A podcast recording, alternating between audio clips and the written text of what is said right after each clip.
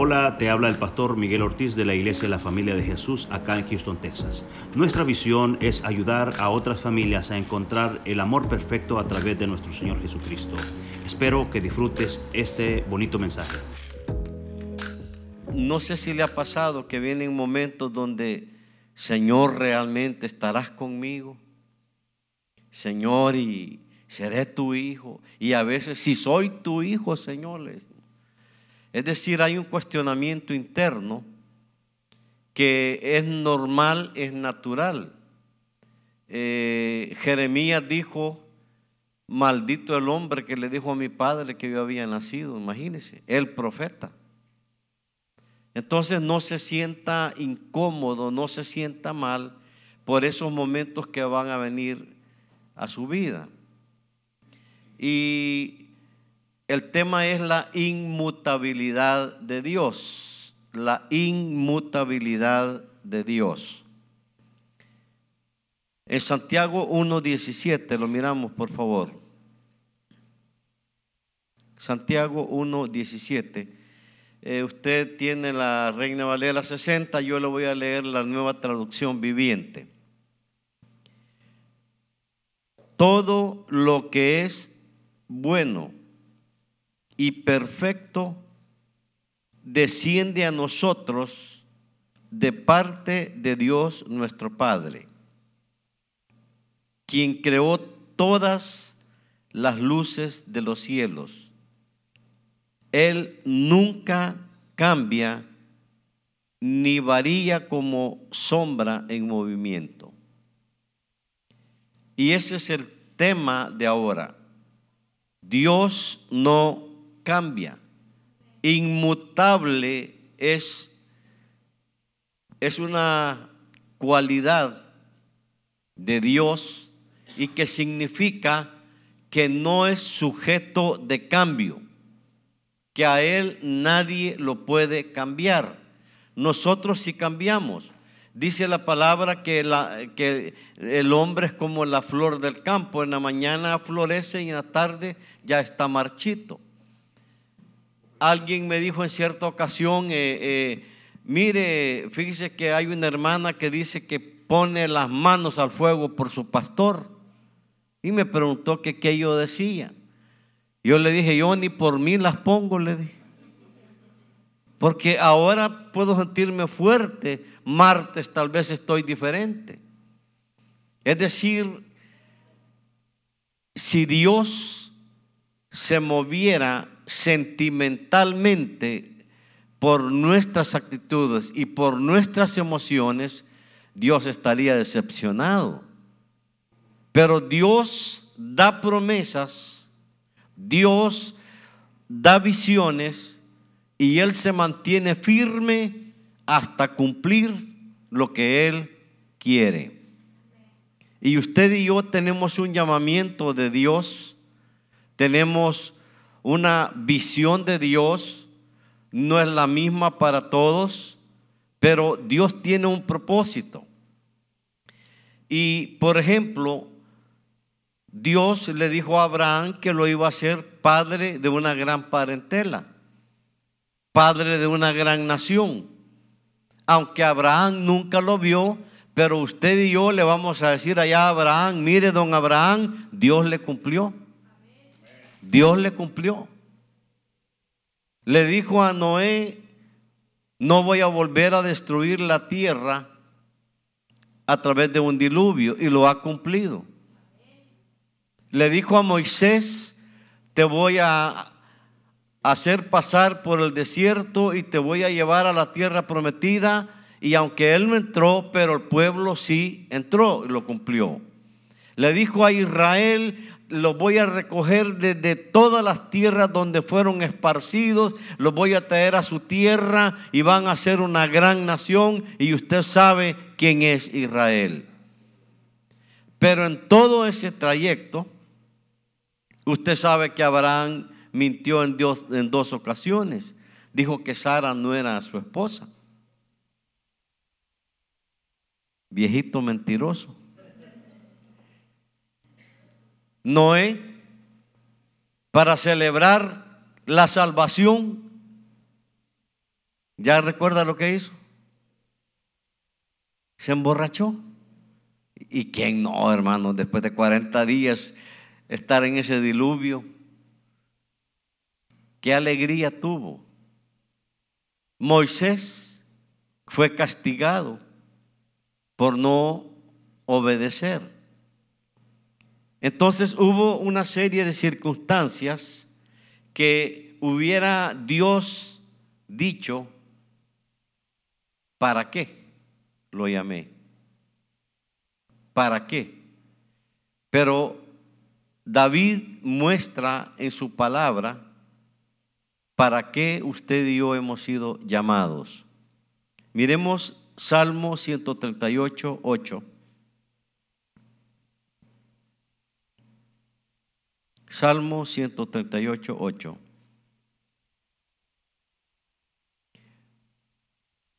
Dice, Jehová cumplirá su propósito en mí. No es el suyo, es el propósito de él. Yo sé que oímos frases como hay que soñar, hay que tener planes y es bueno. Pero recuerde lo que dice en Proverbios, el hombre piensa las cosas en su corazón, pero al final Dios siempre tiene la última palabra. Se cumple el propósito. David sabía que había sido llamado por Dios, que tenía una promesa y se cumplió. Entonces él entendió que siendo rey estaba cumpliendo un propósito y todavía había más y por eso dice, Jehová cumplirá su propósito en mí. Usted y yo hemos sido llamados para cumplir un propósito de Dios. Que no todos predicamos, que no todos enseñamos, que no todos sabios en cuanto a la carne, no todos poderosos, pero cada uno tiene un lugar en el cuerpo con un propósito de Dios. Todo lo que tenemos en el cuerpo es útil. Yo siempre le llamo a esto los cricos los que limpian el parabrisas. El sudor aquí nos cae y se va para acá, si no nos cayera en el ojo. Es que esas, esas cejas que usted tiene, Dios las pensó. Mire, nos ha dado la máquina trituradora para elaborar las vitaminas, para elaborar los aminoácidos, todo lo que necesitamos. En eh, la máquina trituradora es esta. Nos metemos zanahoria, la comemos, el hígado la procesa y saca la vitamina A. Andamos, hermanos, una máquina. Yo digo, con la vista medimos. Mire, ¿a cuánto cree que está de ahí? Mira, unos tres metros, dice uno. Unos seis pies. Medimos. Tiene usted una tarjeta de memoria en su cerebro. Le dan un nombre y si ese nombre le significa algo, usted no se olvida. ¿Y dónde lo escribió? Usted no mira su mente. Usted no mira ni su corazón.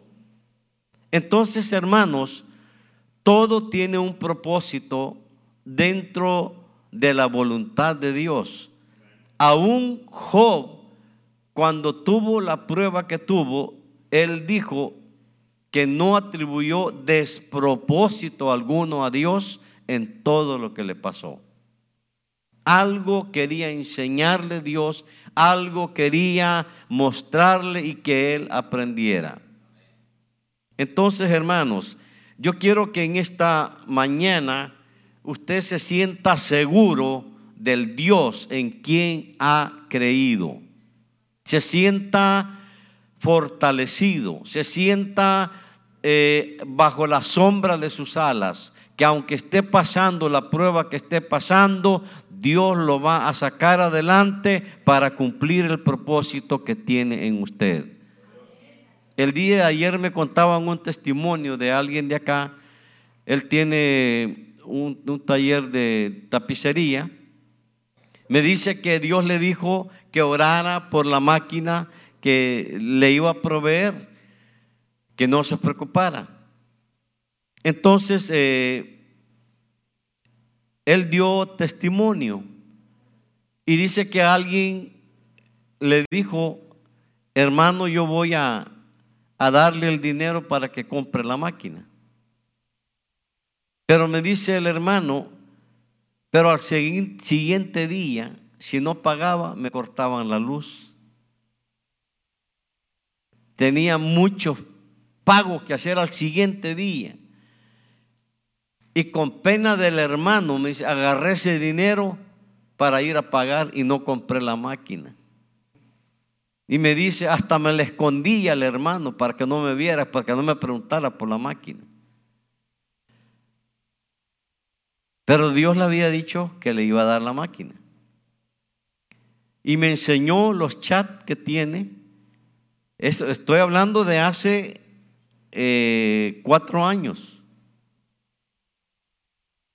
Me enseñó los chats, los tiene guardados. De repente un mensaje fulano de tal. Está esta máquina, le manda la foto, está interesado. Y él dice que dijo, pues interesado estoy, pero no tengo el dinero le vuelve a mandar ese mismo día, ya en la noche, otro mensaje donde le dice, no sé si ha visto la foto, pero eh, y si tiene interés, pues eh, llámeme.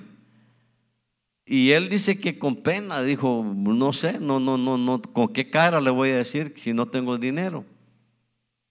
Se van a un Walmart ya en la noche de ese mismo día y de repente dice que oye una voz que le dice, Señor fulano de tal, no ha recibido mis mensajes, le dijo.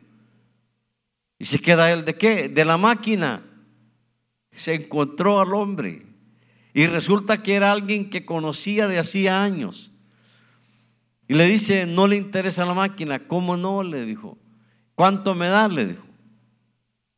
Y dice que él pues no, no pudo responderle. Y dice que el, hermano, le, es más, le dijo, no me dé nada, venga mañana a llevársela. Es increíble. El propósito de Dios no lo cambió nadie. ¿No le ha pasado que usted llega y dice, hoy sí, ya no, ya no puedo? Hoy es por demás.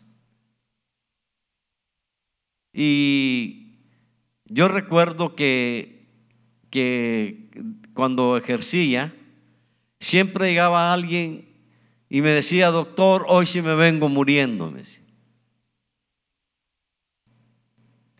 Y yo hablaba con ellos, les animaba, le daba la receta y ya no salían muriéndose. Se iban contentos y solo el papel les había dado. Ni siquiera habían tomado nada. Pero, ¿sabe qué es lo que ocurría?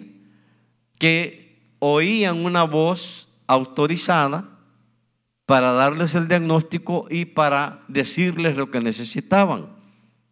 Entonces, hermanos, tenemos que aprender a oír la voz de Dios en los problemas que tenemos, en las dificultades que tenemos, porque Él es la voz autorizada. Él es la voz autorizada. Y tenemos que confiar que Él nos va a dar la medicina justa y necesaria. Tenemos que esperar en Él, porque Él nunca cambia. A lo largo de la historia, de Israel. Lo voy a leer después, pero quisiera que viéramos en Deuteronomio 7:6. Deuteronomio 7:6.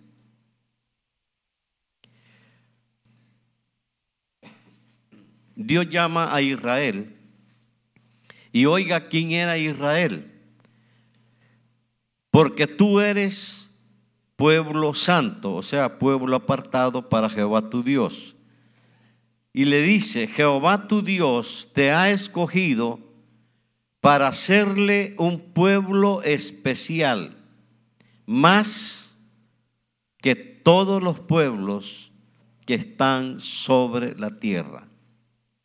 En el versículo 7, no por ser vosotros más que todos los pueblos, os ha querido Jehová y os ha escogido, pues vosotros erais el más insignificante de todos los pueblos.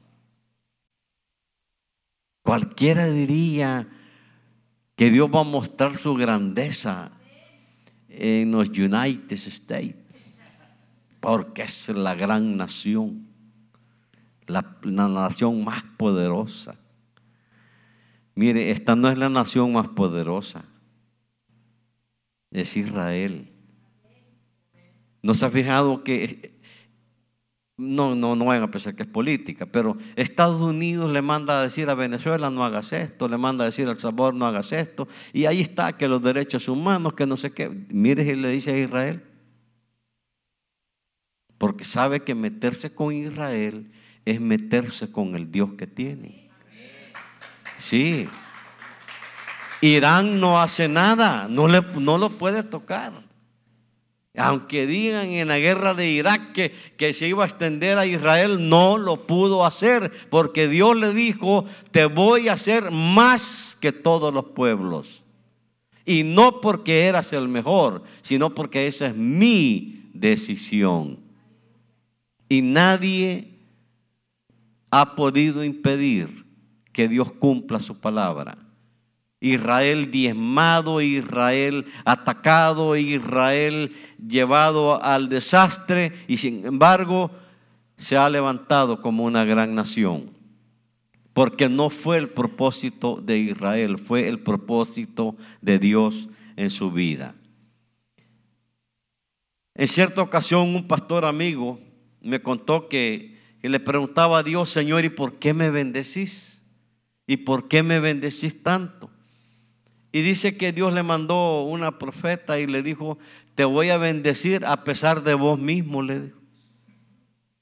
Es decir, no, con lo que voy a decir no quiere decir que no se porte bien, como no, ¿verdad? No hay que pasarnos de listo. Pero no le ha pasado que usted conoce gente que no merece. Si es que ni hijo de Dios es, ni hija de Dios es, ¿y qué lo va a bendecir Dios? porque uno se siente más santo. Y de repente de aquel personaje que parece que Dios no está con él, empieza a bendecirlo Dios. Empieza a cumplir el propósito de él en su vida. Nadie impide lo que Dios ha decidido hacer en la vida de una persona. Nadie. Él cumplirá lo que ha propuesto hacer. En Malaquías 3.6, miremos por favor. Malaquías 3.6.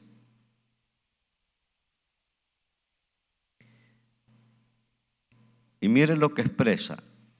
Yo, el Señor, no cambio. Por eso ustedes, descendientes de Jacob, no han sido exterminados. Mire qué tremendo. O sea, había motivos para exterminar a la descendencia. Pero Dios ya había dado la promesa. Te he escogido para ser un pueblo santo. Te voy a hacer más que todos los pueblos. Pero miremos cómo fue Israel. Usted sabe todas las tonteras que hizo el pueblo de Israel. Miremos una de ellas. Isaías 65.3. Isaías 65.3.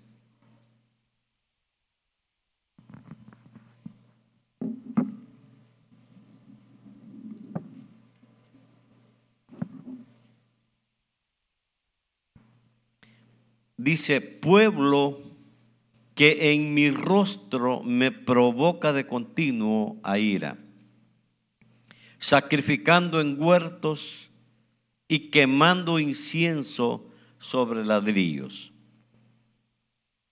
En la nueva traducción viviente está más claro y dice, todo el día me insultan en mi propia cara al rendir culto a ídolos en sus huertos sagrados y al quemar incienso en altares paganos. Mire qué tremendo.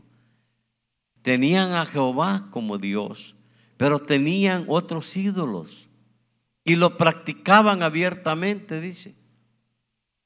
En otro pasaje dice, este pueblo de labios me honra, pero su corazón está lejos de mí. Es decir, Dios tuvo que soportar eso.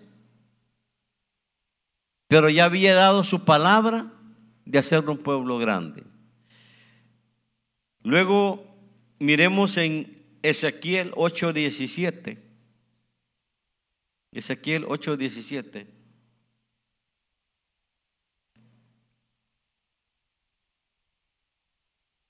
Y me dijo, ¿no has visto, hijo de hombre? Es cosa liviana para la casa de Judá hacer las abominaciones que hacen aquí. Y óigalo, después que han llenado de maldad la tierra, se volvieron a mí para irritarme. He aquí que aplican el ramo a sus narices. ¿Ya sabe qué es eso? Eran drogos. Está hablando de los sacerdotes. Sacerdotes drogos. Ministraban en el nombre del Señor. Pero Dios había prometido hacerlos un pueblo grande. Miremos ahora a un personaje que lo admiramos, se habla de él, eh, se anuncia todo lo que él hizo y es don Salomón. Un hombre sabio, escribió más de tres mil proverbios, escribió cantares, escribió eclesiastés, eh, dice que estudió biología, anatomía y muchas otras cosas. Fue el que tuvo el privilegio de construir el primer templo a Jehová. Qué hombre más consagrado.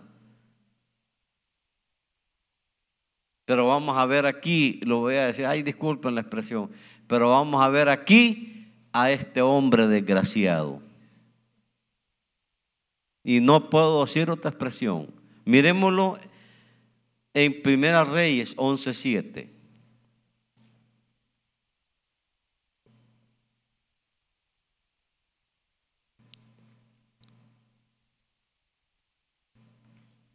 Dice versículo 7. Entonces edificó Salomón un lugar alto, o sea, un altar a Quemos, ídolo abominable de Moab, en el monte que está enfrente de Jerusalén. Mire que es terrible donde lo fue a construir. Y luego edifica un altar a Moloch, ídolo abominable de los hijos de Amón. Ah, Moloch era un dios que para quedar bien con él había que ofrecerle a sus hijos. Salomón, un hombre consagrado, un hombre que tenía la sabiduría más que todos los hombres de la tierra, pero desvió su corazón. Y voy a insistir, pero Dios dijo, lo voy a hacer una gran nación. Nadie impide lo que Dios ha decidido hacer en la vida de una persona. Aunque tenga problemas, aunque tenga dificultades, aunque pase momentos de tristeza, nadie le va a impedir a Dios bendecirlo a usted y a su familia. Para eso lo ha llamado, para hacerlo salvo. Y tanto es así, voy a decir algo que no sé si aquí ocurre, pero por lo menos en mi iglesia sí ocurre. Allá pecamos. Yo no sé si aquí usted sigue pecando o no, no sé. Digo yo, por si acaso hubiera un pecador. ¿Verdad que aceptamos al Señor? La cuenta de pecados fue perdonada, pero continuamos. Y no es que esté hablando tonteras. El mismo apóstol Juan dijo, si alguno tiene pecado, abogado tiene para con el Padre, quien es justo para perdonarnos y limpiarnos de toda maldad. Y dice la palabra en Hebreos que Él intercede todos los días por nosotros delante del Padre. ¿Se imagina? Todos los días. ¿Por qué? Porque nadie le va a interrumpir a Él su propósito. Acuérdese que el pecado es muerte espiritual, nos separa, pero Él con tal de que no perdamos el privilegio de entrar al reino de los cielos, a pesar de que fallamos, sigue limpiándonos continuamente para estar delante de su Padre. Porque hay un propósito, que entremos en el reino de los cielos. Hay un propósito de salvación. Y dentro de ese paquete, Dios tiene también bendición para usted que no nos ocurre a todos por igual, eso es otra cosa. Cada mente es un mundo. Miremos en Jeremías 32, 35, otra cosa que hizo el pueblo de Israel. Jeremías 32, 35. Y edificaron lugares altos a Baal, los cuales están en el valle del hijo de Inón. Y óigalo, para hacer pasar por el fuego sus hijos y sus hijas a Moloc, lo cual no les mandé, ni me vino al pensamiento que hiciesen esta abominación para hacer pecar a Judá. Nosotros nos inventamos un montón de cosas. La adoración a Baal es lo que hoy conocemos como la doctrina de la prosperidad. La adoración a Baal es lo que, que, se conoce como la adoración a Mamón, el dios del dinero. Y esa es la doctrina de la prosperidad. Pero lo hacemos en el nombre del Señor. Mire, yo me pregunto, los pastores que predican, mire, si le da mil dólares, Dios le va a devolver dos mil, cien mil. ¿Y ellos por qué no dan? Pues no le ha ocurrido, bueno, quizás aquí no sé, pero la lotería es diferente. Pero allá en El Salvador, el billetero le dice, mire, aquí está el premio mayor, les. Y yo digo, ¿por qué no se lo agarran ellos? Pues, pues sí, si saben que ahí está el premio mayor, yo me lo agarraría. ¿Me entiende? Es decir, son inventos humanos para querer pretender que la mano de Dios se va a mover a través de esos artificios. Y dice Dios, hacen lo que yo no les mandé lo que yo no les mandé. Y voy a decirle otra cosa peor aún. Antes y todavía se practica, pero no con tanta manifestación abierta, pero antes era común que existieran las prostitutas religiosas. Eso es lo que significa la palabra ramera era alguien que estaba al servicio de un oficio religioso. La práctica sexual era común en muchas religiones. Lo que voy a leer, Dios le advierte a Israel que no lo haga. Miremos por favor Deuteronomio 23, 17. Deuteronomio 23, 17. Yo le voy a leer la versión Kadosh, que es para los judíos, y aquí lo habla claramente. Dice, no habrá rameras entre las hijas de Israel, no habrá fornicadores de los hijos de Israel, no habrá prostitutas rituales entre las hijas de Israel y no habrá sodomitas entre los hijos de Israel. Mire qué tremendo. ¿Por qué cree usted que Dios da una provisión si no hubiera algo presente? Muchos dicen que era nada más una advertencia para que no hicieran lo que hacían las demás naciones. Pero usando la lógica, ¿por qué le voy a decir yo a un hermano, mire, tenga cuidado con esa grada si no hubiera grada? Entonces Dios, imagínese todo lo que hacía Israel. Pero Dios dijo, lo voy a hacer una gran nación y mi nombre va a ser honrado en ese pueblo. Nadie impide lo que Dios quiere hacer en la vida de alguien, de una nación, de una persona. Por eso no se sienta incómodo. Dios mantiene su palabra. En Isaías 65, 9.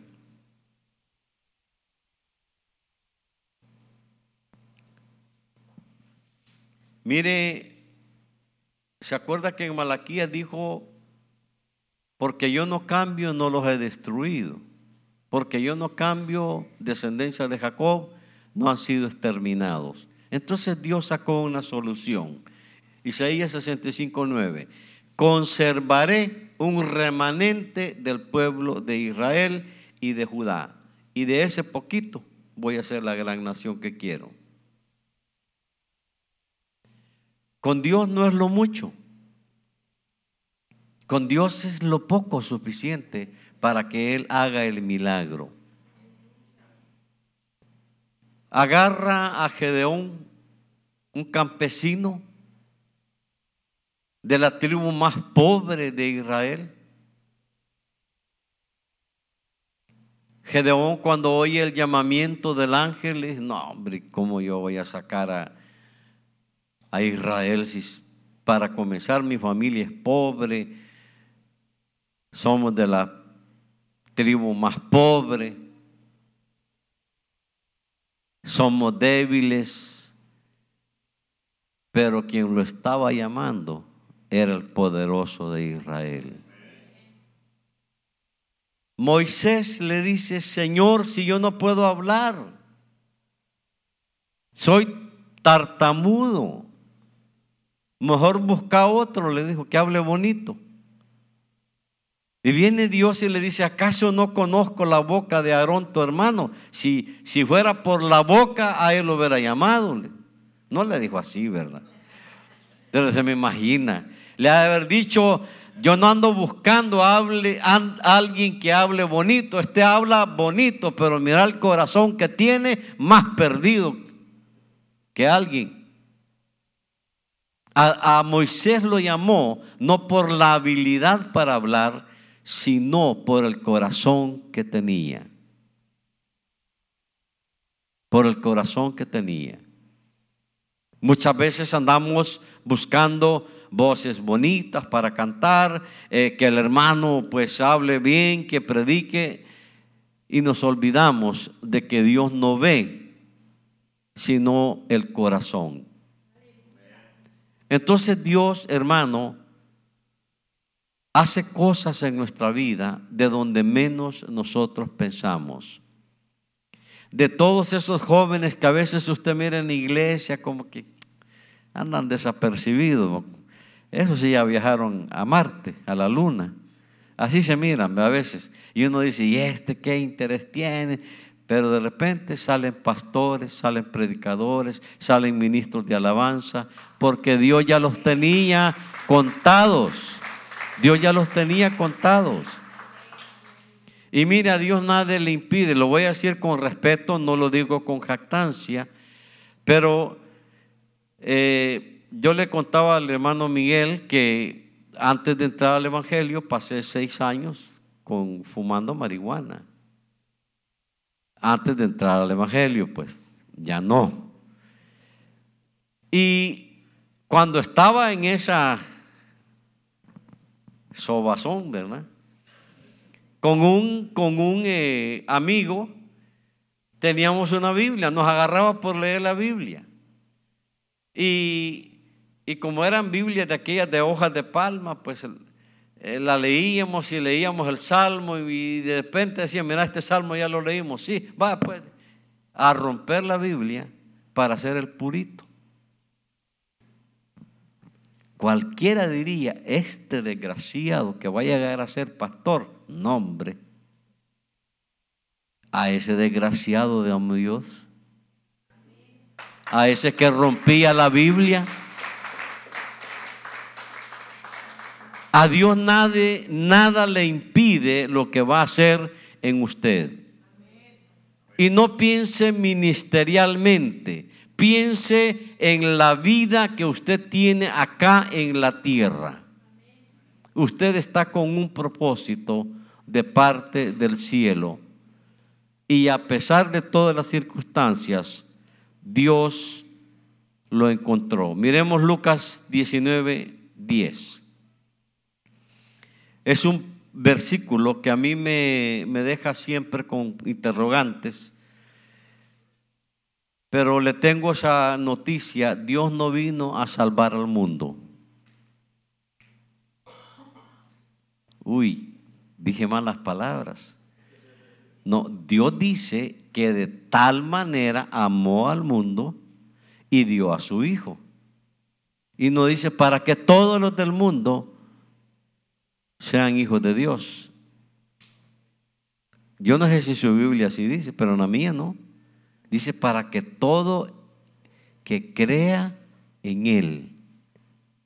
Él vino a dar la oportunidad, pero no todo el mundo va a ser salvo, sino el que crea en Él. Y hay un misterio aquí en este versículo. Dice, porque el Hijo del Hombre vino a buscar y salvar lo que se había perdido. ¿Dónde estaba usted y yo? Nos vino a buscar. No quiero pensar que usted vaya a pensar mal de mí, que estoy hablando astralidades. No, no, no, es un misterio. Yo le dije que hay interrogantes. No me pregunte porque no sé.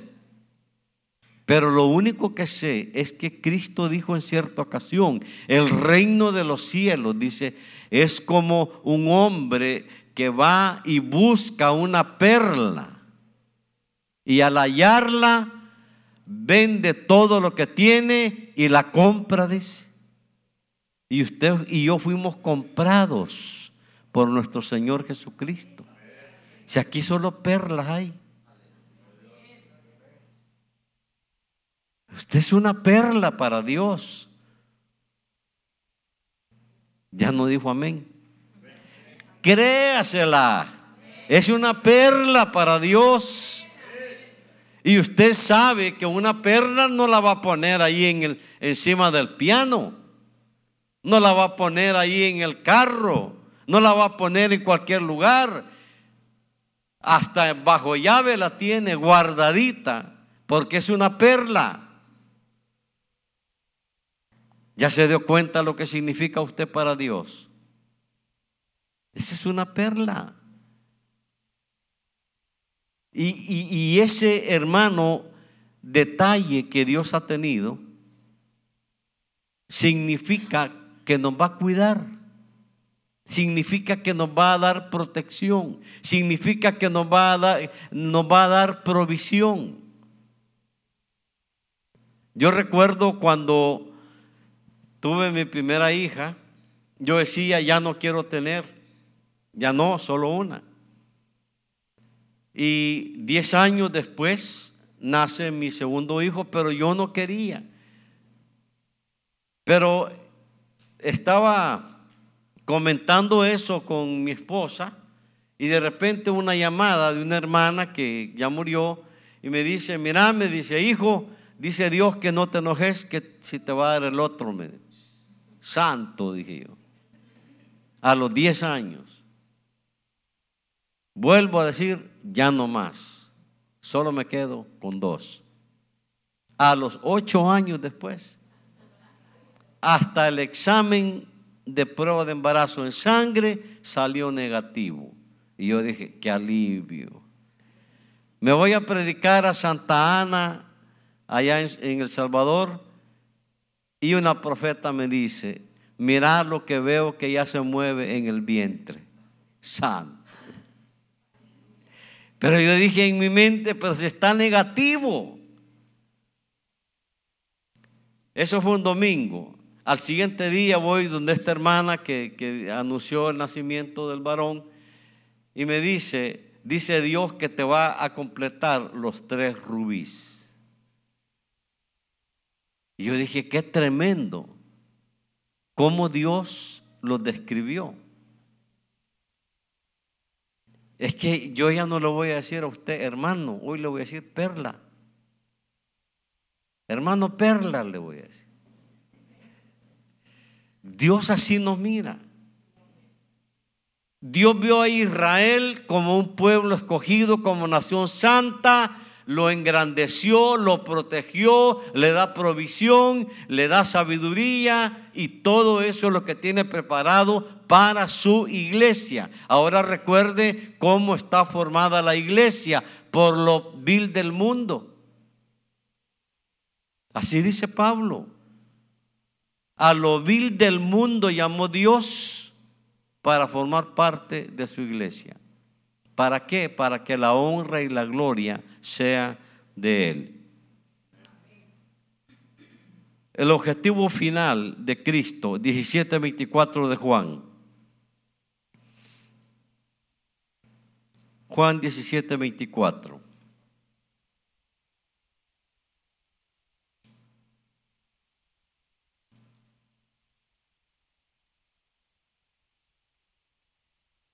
Dice, Padre, aquellos que me has dado, quiero que donde yo estoy también estén conmigo. La finalidad es meternos en el reino de los cielos y que estemos con Él.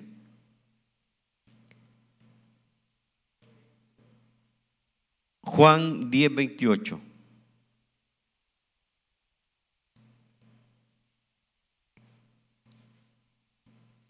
Y yo le doy vida eterna.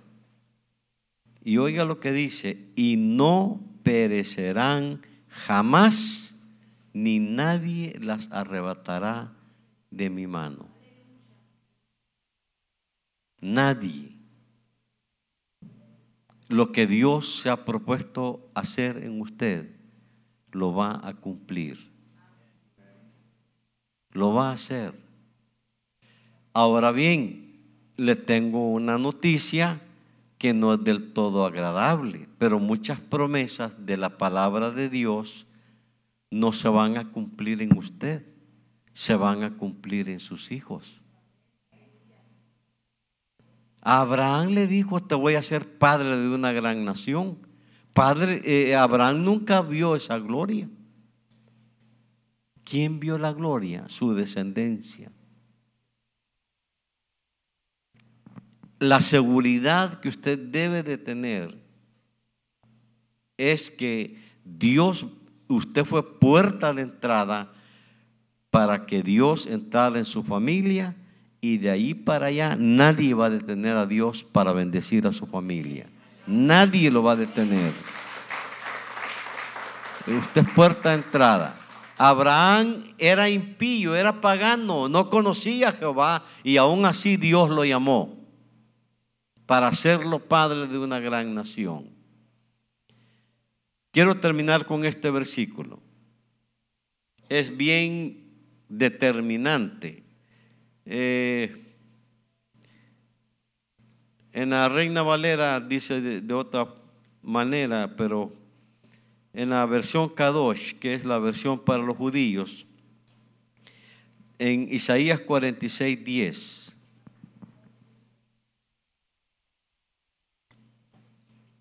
Isaías 46, 10. Dice, en el principio yo anuncio el fin. Y eso se ha cumplido. Porque acaso no tenemos el Apocalipsis. Desde el principio Él anunció ya el fin de todo lo que viene. Y dice, proclamo por adelantado cosas que no han sido hechas. Y yo digo que mi plan permanecerá, yo haré todo lo que me plazca hacer. Si usted y yo hubiéramos conocido a Pablo el apóstol cuando era inconverso,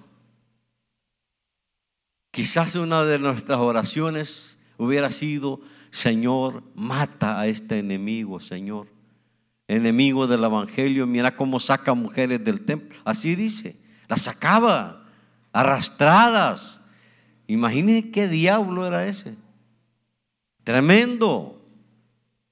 Se metía a las sinagogas, las sacaba. Era terrible Pablo. Tenía influencia, dice que andaba cartas de las autoridades para poder agarrar a los cristianos. Esa era la labor de Pablo. Y sin embargo,